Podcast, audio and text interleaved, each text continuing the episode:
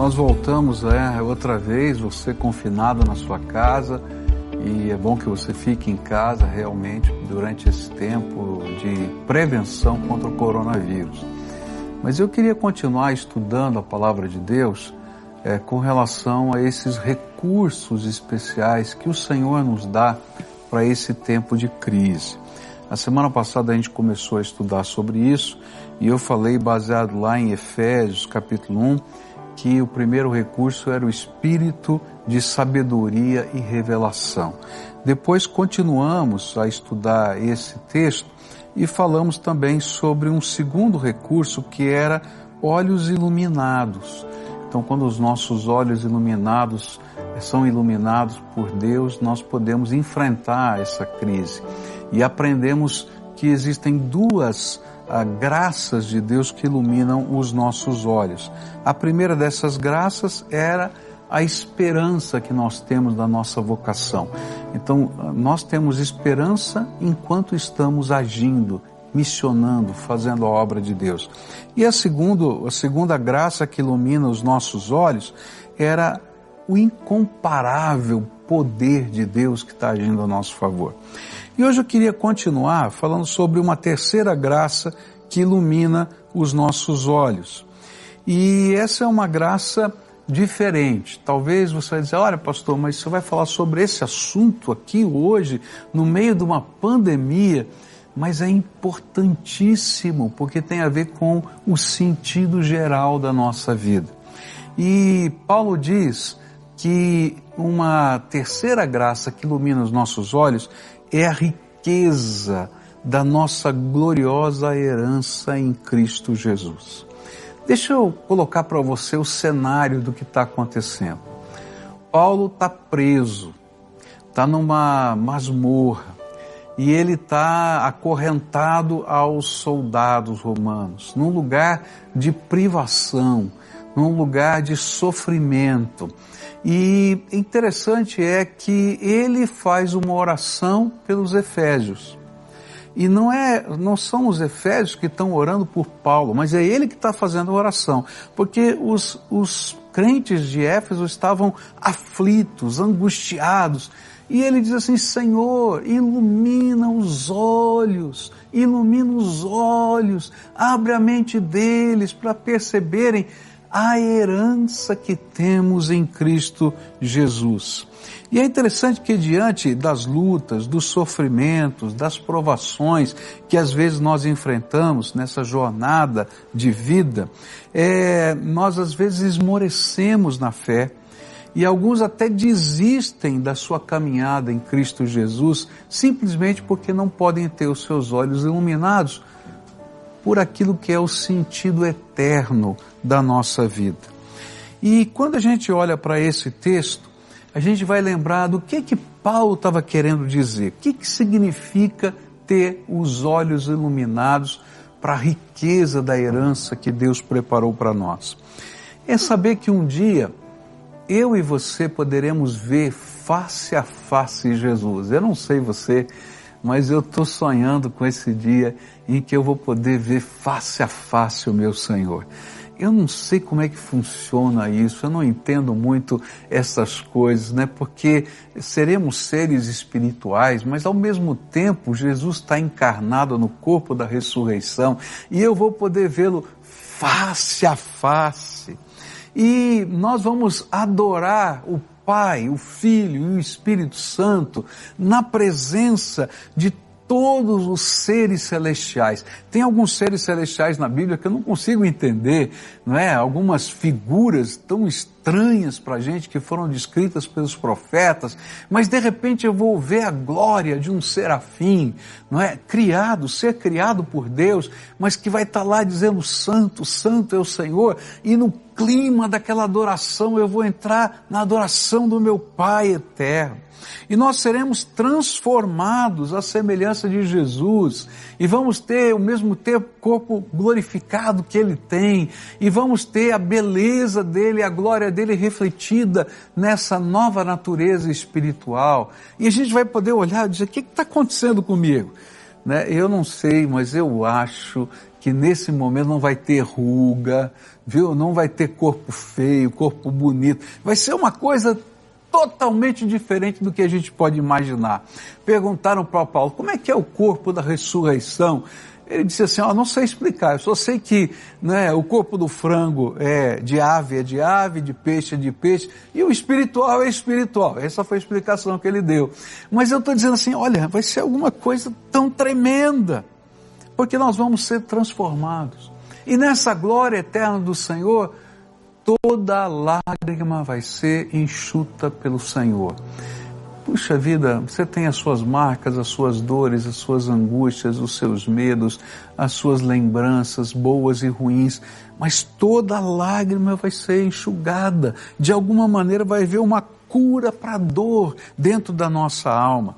E por isso a gente não vai ter nem tristeza, nem dor. E vai haver uma perfeita comunhão com todos os salvos, de todas as tribos, de todas as línguas, de todas as nações, de todas as épocas. E de repente a gente vai falar uma língua só. Eu falava com um chinês uma vez, ele disse assim: Eu tenho certeza que a língua do céu vai ser o chinês. Eu falei, qual rapaz, como é que negócio é esse de língua do céu vai ser o chinês? Ele falou, claro, tem um bilhão de chineses, o senhor vai escolher pela maioria. Né? Eu não sei, eu creio que a língua do céu vai ser totalmente diferente. É algo que é não dá para explicar. Eu não sei como é que vai ser. Às vezes eu fico tentando viajar aqui na minha mente, mas eu não consigo explicar para você como é que vai ser. E é disso que Paulo está dizendo, gente, você está tão preocupado com tanta coisa, Senhor, abra os olhos desse povo para enxergar o que eu tô, que o Senhor está preparando para cada um de nós. Eu sei que o Senhor tem feito tanto por nós, e Ele tem cuidado de nós, e Ele tem nos abençoado, mas Paulo está pedindo, abra, Senhor, os olhos da tua igreja para enxergar a glória aqui, aguarda essa igreja em Cristo Jesus. Por quê? Porque ele sabia que a iluminação dos nossos olhos com relação à eternidade mudaria a perspectiva da nossa visão do hoje e do agora.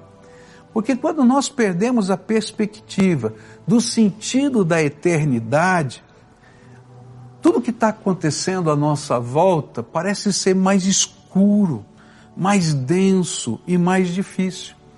E é por isso que Paulo vai escrever em 1 Coríntios, capítulo 15, versículo 19. Olha só o que está escrito na Bíblia se é somente para esta vida que temos esperança em Cristo, dentre todos os homens, somos os mais dignos de compaixão. Mas por que Paulo faz uma afirmação dessa? Porque ele estava entendendo que se a gente não tiver a dimensão do eterno, a gente perde o verdadeiro sentido da missão de Jesus a nosso favor. Jesus não prometeu para gente que a gente não teria problemas, dificuldades, lutas nessa vida. Ele prometeu sim que Ele estaria conosco todos os dias até a consumação dos séculos. Mas esse tempo de plenitude absoluta que às vezes a gente imagina que tem agora, não, não existe, só vai existir quando todas as promessas do Senhor se cumprirem. Então o crente vive com o pé no chão, numa realidade concreta que está acontecendo aqui na terra, hoje, mas vive também com os olhos fitos na glória que o aguarda na eternidade. E é por isso que a Bíblia vai afirmar lá em Romanos 8,18: Considero que os nossos sofrimentos atuais não podem ser comparados com a glória que nos será revelada através do Senhor Jesus. Em 2 Coríntios 4, 17 e 18 vai dizer assim, pois os nossos sofrimentos, leves e momentâneos, estão produzindo para nós uma glória eterna que pesa mais do que todos eles. E assim fixamos os olhos não naquilo que se vê, mas no que não se vê, pois o que se vê é transitório, mas o que não se vê é eterno. A vida tem nos ensinado que as nossas metas, alvos, definem as nossas atitudes e a nossa disposição mental. Não é assim que a gente vive? Então, se a sua perspectiva de vida termina, quando esta vida termina, então a sua meta será apenas desfrutar o melhor desta vida, sem levar em conta o futuro, a eternidade, o seu encontro com Deus, o juízo final, sem perspectiva de futuro eterno. Só na perspectiva da, da eternidade a gente vai conseguir entender os sofrimentos dessa vida. Porque a gente sabe que essa vida é só um estágio, só uma passagem. Não termina aqui. Tem coisas além para nós, maiores para nós. Porque se fosse só essa vida, eu vou viver um desespero tremendo quando algumas coisas que parecem ser nossa segurança começam a cair. Mas quando eu tenho uma perspectiva maior, eu vou conseguir enfrentar os sofrimentos. E vou poder até enfrentar os juízos de Deus, porque os juízos de Deus na terra, eles são alertas a uma humanidade que se perdeu em si mesma, nos seus desejos, atos, muitas vezes inconsequentes. Então, às vezes, Deus diz: Olha, filho, para aí, para para ver, vou tirar a minha mão de bênção e enxerga o que está acontecendo ao seu redor.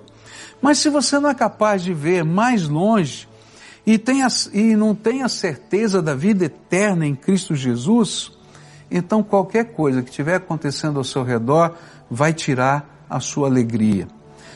Mas se você tem essa certeza, ao contrário, você vai permanecer firme, porque você sabe para onde está indo.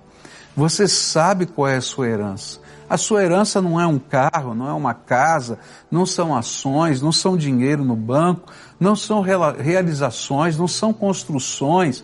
A sua herança é alguma coisa tremenda que Jesus tem preparado para nós e que ninguém pode roubar isso de você.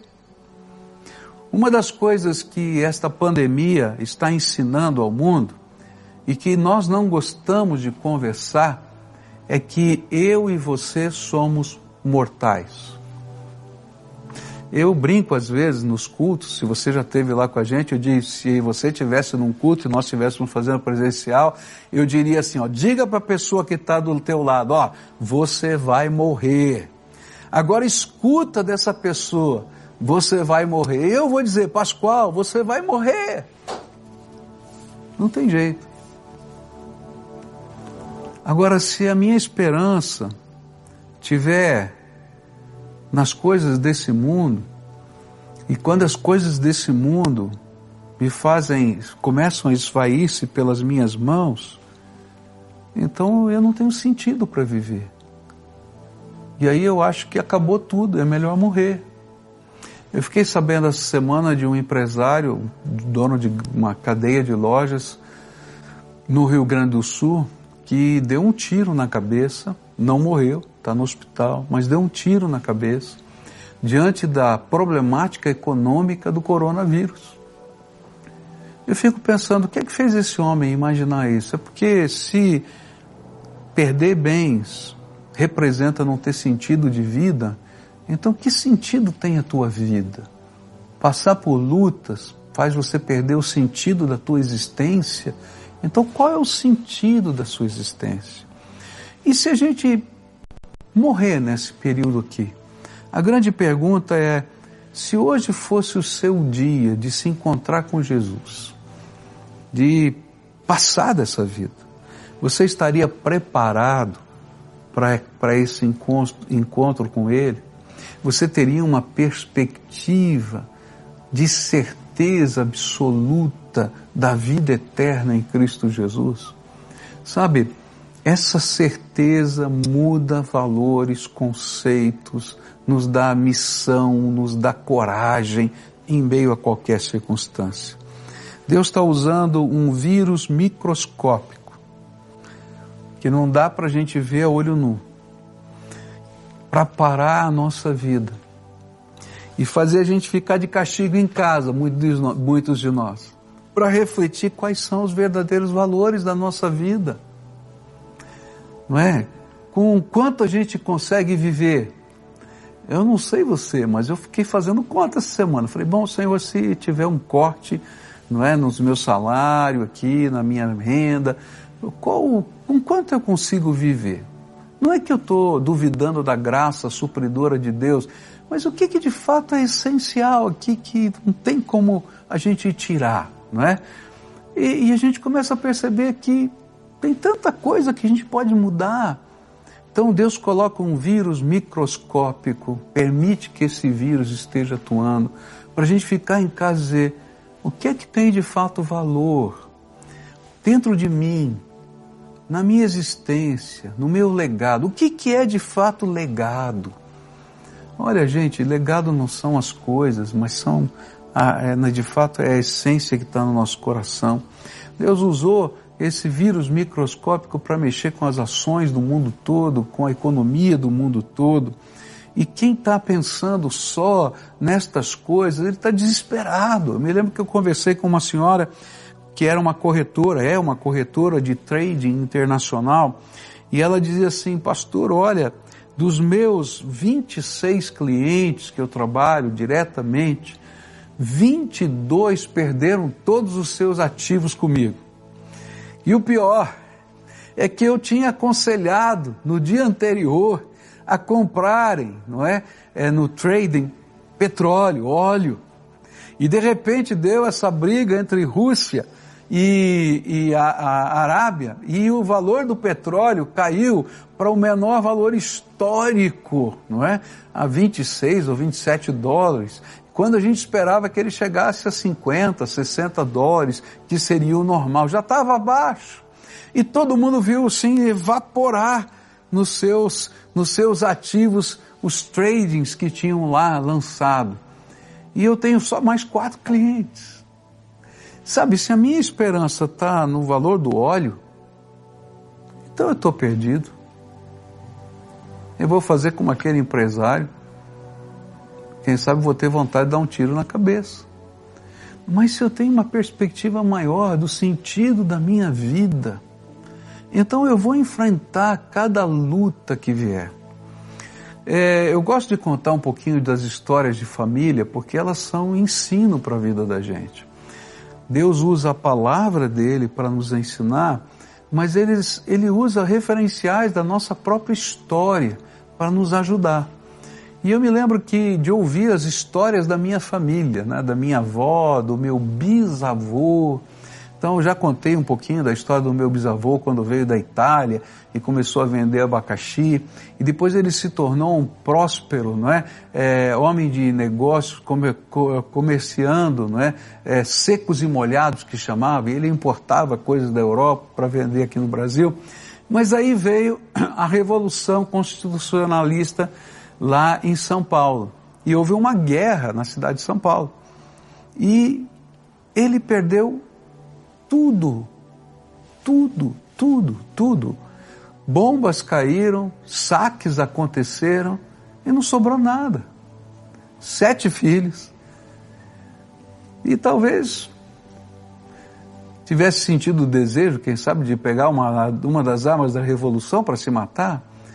Mas aquele homem reuniu seus filhos, e esse é meu bisavô, e diz: Nós vamos começar de novo. Eu não tenho mais o prédio, eu não tenho mais nada, mas a gente vai para a feira. E aí foram para as ruas e começaram a vender na feira. E o meu bisavô, que eu conheci já bem velhinho, ele tinha reconstruído pela segunda vez a sua vida e tinha deixado de herança uma casa para cada um dos sete filhos, morava na sua casa e deixou uma casa para cada um dos sete filhos e vivia com os seus aluguéis, com as suas rendas e assim por diante. Eu fico pensando, se aquele dia da desgraça tivesse batido e ele não tivesse nenhuma perspectiva diante dele, será que ainda assim é tempo de desistir? Eu quero dizer que não.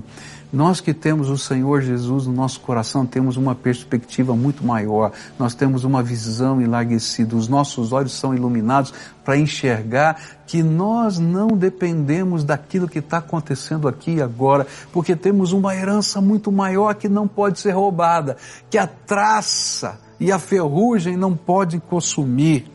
O Senhor Jesus tem preparado coisas tremendas. Agora, se você não é capaz de entender isso, então a Bíblia diz que você é o mais infeliz de todos os homens. E sabe, tem muita gente que acredita em Jesus, mas ainda não conseguiu perceber o sentido da missão de Jesus. Eles até temem a Deus, mas ainda não conseguiram perceber o propósito da missão em Jesus. Então, quando surgem as lutas dessa vida, eles não conseguem ter uma visão de futuro. Mas se você consegue ver além e vive esta vida na fé e na esperança das promessas de Jesus, então você sabe que a sua recompensa é o que o Senhor preparou para você. E o que nós já recebemos hoje, e Ele vai continuar a derramar, porque Ele é bondoso, Ele é gracioso, Ele vai nos levantar, Ele vai nos socorrer, porque nós temos visto a Sua boa mão, porém isso é muito pequeno diante do que Ele tem preparado para nós para toda a eternidade.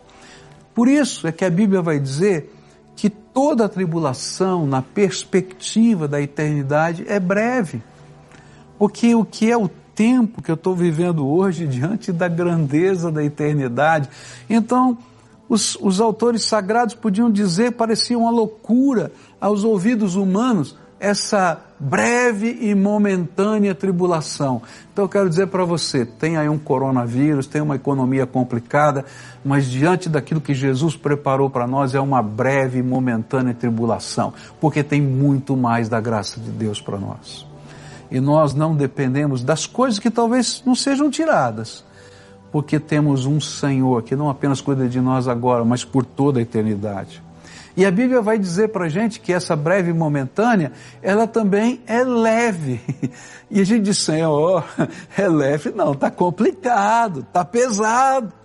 E sabe, ele diz é leve porque você é rico da graça, porque você tem uma herança que não pode ser comprometida. É leve porque eu estou convosco todos os dias até a consumação dos séculos é leve porque você pode contar com a minha proteção. E aí, quando a gente vive esse tipo de percepção da vida e do mundo, nós confundimos a sabedoria dos sábios deste mundo. A Bíblia diz que são aqueles tementes a Deus que confundem a sabedoria dos sábios, porque eles são capazes de exercitar uma fé simples e inabalável. Sabe, a fé que Jesus quer que você tenha é uma fé simples.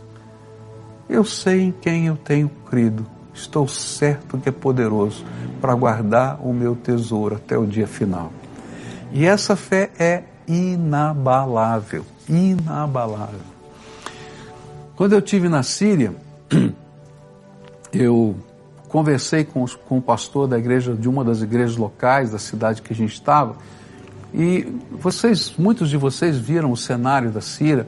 Síria era um cenário de desolação, porque uma guerra aconteceu, bombas, é, infraestrutura destruída, água, luz, telefone, tudo isso destruído, é, inimigos de um lado, inimigos do outro lado, a situação de vida e morte e também de dificuldades financeiras, porque não dá para trabalhar, não dá para ter escola, não dá para ter nada. E aí eu, eu perguntei para eles, mas como é que vocês sobreviveram nessa situação? E ele disse: Olha, nós críamos que Deus tinha algo para a nossa vida aqui, que Ele tinha nos protegido. E então nós reunimos o povo de Deus, das várias igrejas diferentes. E tinha uma das igrejas que tinha um sino. E nós combinamos toques do sino. Quando batia o sino, de, uma certa maneira, o pessoal vinha para uma reunião para a gente conversar sobre alguma coisa que precisava ser decidida. Quando batia sino de outra maneira, é porque os inimigos estavam tentando invadir a nossa cidade e então nós pegávamos as armas para lutar. Quando batia o sino de outra maneira, é porque havia chegado suprimento de comida. Quando batia sino de outra maneira, era porque nós tínhamos colhido no fundo do quintal da nossa casa mais do que podíamos comer. E então nós íamos dividir com quem não tinha nada. E sabe, eles viveram assim sete anos. Sete anos. E eu nunca vi um povo tão alegre, tão feliz, glorificando tanto a Deus, porque eles puderam ver a grandeza do Senhor não sei se eles têm a mesma perspectiva que eu e você, porque de alguma maneira os olhos deles foram mudados pela graça de Deus. Você está abatido? Você está com o coração pesado? Eu quero dizer para você, tenha uma perspectiva, tenha uma visão, tenha os seus olhos iluminados por aquilo que o Senhor tem preparado para você que é muito maior do que as coisas desse mundo. Quando nós fomos entregar a casa do cadeirante lá no dia de Natal, na véspera de Natal, é aquela casa que você nos ajudou a construir, eu ouvi a conversa da filha, da irmã do cadeirante com a mamãe dela. E ela dizia assim, toda aquela família temente a Deus, muito temente a Deus. E ela dizia assim, mamãe, eu sempre soube que Deus ia fazer alguma coisa por nós, mas eu nunca imaginei que seria tudo isso que Ele faria por nós. Uma casa nova, com todos os móveis novos, com todos os eletrodomésticos. Que Deus tremendo é o nosso. Lembra? A casa tinha pegado fogo, não sobrou nada. Sabe, nessa manhã eu queria dizer para você o seguinte: Jesus tem uma visão de futuro eterno para você. E quero tratar de um assunto que às vezes ninguém trata. Quero dizer assim, se hoje o Senhor te chamar para a eternidade, seja pelo coronavírus ou por um ataque do coração, seja por sei lá o que, por velhice pura, você está preparado para esse encontro? Você está preparado para se encontrar com Jesus? Você está preparado para ganhar dele a herança eterna e a vida eterna? Porque as coisas pelas quais tantas vezes nós estamos gastando a nossa vida não são as que de fato têm sentido na eternidade. Por isso, hoje eu queria desafiar você a tomar uma decisão diferente. É convidar Jesus para ser o Senhor da sua vida. É colocar toda a sua esperança nele, toda a sua confiança nele. Eu vou convidar você a viver uma fé simples, de dizer: Jesus, eu quero colocar minha vida, eu quero colocar minha história, eu quero colocar o meu passado, eu quero colocar o meu presente, eu quero ter certeza da minha salvação eterna e só Jesus pode dar essa certeza para você. Porque o Espírito de Deus testifica ao nosso espírito que nós podemos ser salvos. E é Ele que faz isso. Ele que perdoa os pecados, Ele que lava, Ele que transforma mas é Ele que vai prometer que a partir desse dia da entrega, Ele estará conosco todos os dias até a consumação dos séculos. E eu vou fazer como eu sempre faço lá na igreja, eu vou pedir para você se manifestar. Se a gente estivesse num culto público, eu pediria para você se levantar e vir à frente.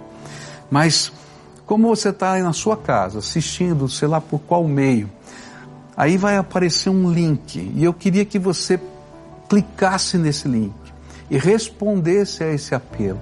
E eu sempre digo isso, olha, o importante nessa resposta não são os números que são gerados, que são gerados. O que é importante é que você está se comprometendo. A Bíblia fala que a gente crê com o coração e com a boca a gente confessa. Como você não pode falar para mim que você está confessando isso diante do Senhor, você vai usar um meio eletrônico.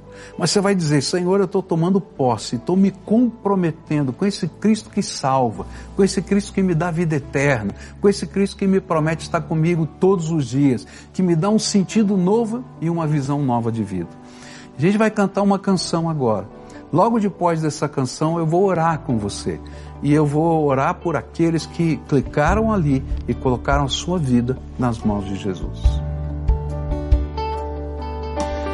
Quero beber do teu rio, Senhor.